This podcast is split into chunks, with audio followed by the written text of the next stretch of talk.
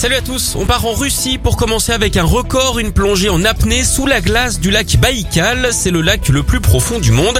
Alexei est descendu à 80 mètres de profondeur dans une eau à 3 degrés. Il a dédié sa performance au lac lui-même, expliquant qu'il était un organisme vivant et qu'il était important de le préserver pour les générations futures. Si on en faisait un film, il décrocherait sans doute hein, la palme d'or.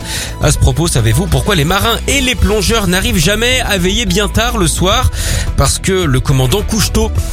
Allez, on reste dans l'eau, mais au Royaume-Uni avec ce drôle de phénomène. Les accidents de jacuzzi se sont multipliés pendant les confinements. Un assureur a dit n'en avoir jamais reçu autant de demandes d'indemnisation que depuis le début de la crise sanitaire. Elles ont quasiment triplé. Les agents voyaient arriver les dossiers en chlore et en chlore. Entre les oiseaux qui perforent la couverture de protection, la perte d'objets précieux comme les alliances ou les blessures par glissade, il y aura même eu des vols, comme c'est l'heure du petit déjeuner. Savez-vous d'ailleurs ce que pourraient inventer les boulangers pour les clients à la recherche de nouvelles sensations? Le pain à remous.